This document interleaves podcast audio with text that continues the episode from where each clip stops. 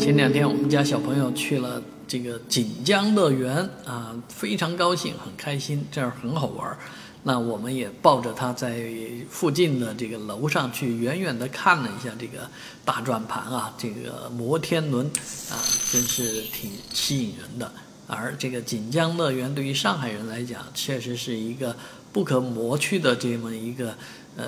夏季旅游好去处啊。记得多少年前搞这个台湾美食节啊，晚上跑到那儿去吃了一顿。啊，虽然拉肚子啊，但是确实觉得还是蛮值得一去的。但是很多人都觉得锦江乐园已经可有可无了，毕竟在上海有像欢乐谷、迪士尼这样更高端的这个游乐场。但是呢，昨天因为一场停电啊，啊，这个因为这场停电持续时间还蛮长，据说要把路面挖开，啊，掘开以后寻找这个故障源，所以整个这个维修可能不是一天两天的事儿了，啊，这个听到电力部门这样的解说的时候，连这个采访的记者都非常的呃感感叹啊，遗憾啊。那这锦江乐园可能会几天之内都不能够跟小朋友、跟这个来旅游的人见面了。当然，这个呃是对于锦江乐园也是好事，因为它长期是靠一路电来供电的。我也不知道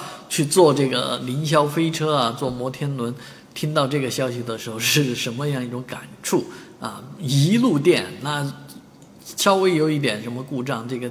这些设施就全部会停摆在那儿，是不是？啊，所以确实挺危险的。电力部门也将要给它配上双路供电，保证它的安全。那希望这已经进入暮年的呃锦江乐园呢，能够经过这么一次一劫，能够重新开放的时候呢，给更安全，以更安全的这个姿态迎接各方来客。